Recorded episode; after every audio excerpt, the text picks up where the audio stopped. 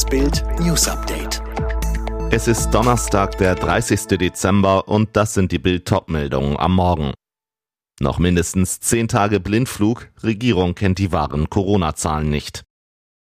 Epstein-Komplizin Ghislaine Maxwell schuldig. Alexander von Anhalt, Sohn will Prinz Frederik entmündigen lassen.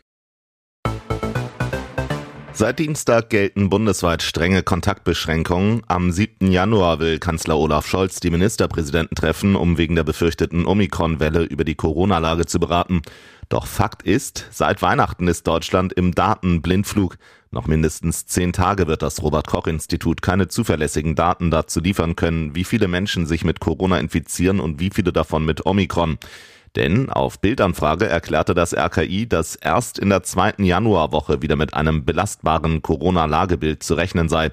Das RKI begründet das Zahlenchaos mit Feiertagen und dem Jahreswechsel. Weniger Menschen lassen sich testen, nicht alle Gesundheitsämter und Landesbehörden übermitteln ihre Daten.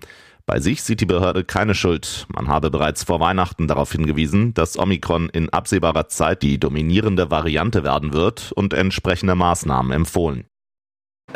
Die Geschworenen haben im Prozess gegen die Epstein-Vertraute Ghislaine Maxwell ein Urteil gefällt. Sie wurde im Missbrauchsprozess schuldig gesprochen. Die langjährige Vertraute des gestorbenen US-Sexualstraftäters Jeffrey Epstein ist unter anderem wegen Sexhandels mit Minderjährigen verurteilt worden. Die Geschworenen des zuständigen Gerichts in New York befanden die 60-Jährige am Mittwoch in fünf der sechs Anklagepunkte für schuldig, unter anderem wegen Menschenhandels mit Minderjährigen zu Missbrauchszwecken. Maxwell drohen bis zu 65 Jahre Haft. Das Strafmaß wird zu einem späteren Zeitpunkt festgesetzt. Maxwell hatte die Vorwürfe stets zurückgewiesen und während des Prozesses auf eine Aussage verzichtet. Der Missbrauch zahlreicher Minderjähriger durch Epstein soll über Jahrzehnte auf seinen Anwesen in New York, Florida, Santa Fe oder den Virgin Islands stattgefunden haben. Kann der Ukraine-Konflikt durch dieses Telefonat entschärft werden?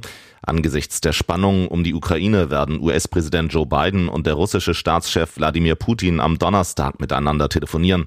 Ein US-Regierungsvertreter sagte am Mittwoch, Biden wolle Putin dabei einen diplomatischen Weg nach vorne anbieten, aber wir sind auch bereit zu antworten, wenn Russland mit einer weiteren Invasion der Ukraine voranschreitet. Die US-Regierung sei weiterhin zutiefst besorgt über den massiven russischen Truppenaufmarsch an der Grenze zur Ukraine. Die Sprecherin des Nationalen Sicherheitsrats der USA, Emily Horn, erklärte, bei dem Telefonat werde es um eine Reihe von Themen einschließlich der für Januar geplanten diplomatischen Gespräche mit Russland gehen. Kreml-Sprecher Dmitri Pesko bestätigte das geplante Telefonat zwischen Biden und Putin. Der Westen befürchtet wegen des Truppenaufmarsches seit geraumer Zeit, Russland könnte das Nachbarland angreifen.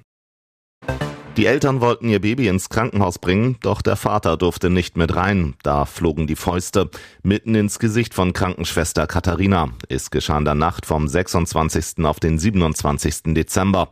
Ein Paar kam mit seinem zwei Monate alten Kind zur Notaufnahme der Kinderklinik Amsterdamer Straße in Köln. Doch wegen der geltenden Corona-Restriktion darf nur eine Begleitperson mit ins Krankenhaus. Die Mutter geht mit, ein Sicherheitsmann weist den Vater zurück. Der verschwindet offenbar wutentbrannt, kehrt kurz darauf mit Verstärkung zurück. Mehrere Männer treten und prügeln plötzlich brutal auf den Wachmann ein. Krankenschwester Katharina geht mit einer Kollegin und einem Arzt dazwischen, sagt sie Bild. Die hätten ihn sonst totgeschlagen. Einer der Männer schlug mir mit der Faust gegen den Kiefer. Ich habe nur noch Sterne gesehen. Sie erleidet eine Gehirnerschütterung. Ihre Kollegin und der Arzt bekommen Tritte ab. Der Sicherheitsmann wird verletzt. Bayerns Problemprofi Michael Cousins steht vor einem Winterwechsel. Die Frage ist nur noch, wohin? Serie A-Aufsteiger Venedig und Russland-Erstligist ZSKA Moskau sollen ein schriftliches Angebot von rund 10 Millionen Euro beim deutschen Rekordmeister hinterlegt haben. Sky berichtete zuerst davon. Nach Bildinformationen laufen die Verhandlungen bereits intensiv. Cousins soll sich in den nächsten Tagen entscheiden. Der Mittelfeldspieler gilt als technisch hochbegabt, hat allerdings auch einen etwas schwierigen Charakter.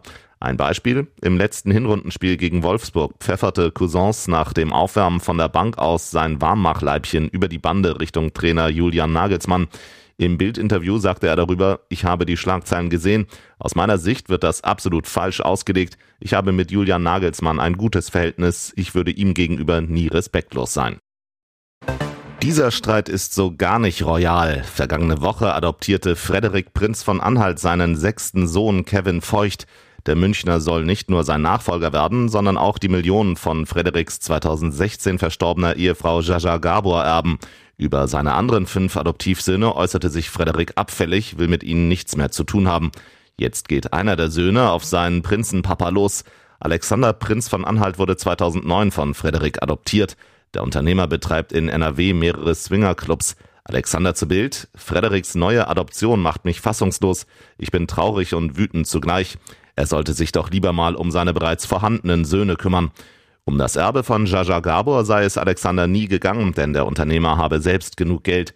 Weiter sagte Alexander, ich mache mir ernsthaft Sorgen um Frederik. Langsam sollte ich überlegen, einen Antrag zu stellen, Papa entmündigen zu lassen. Alle weiteren News und die neuesten Entwicklungen zu den Top-Themen gibt's jetzt rund um die Uhr online auf Bild.de.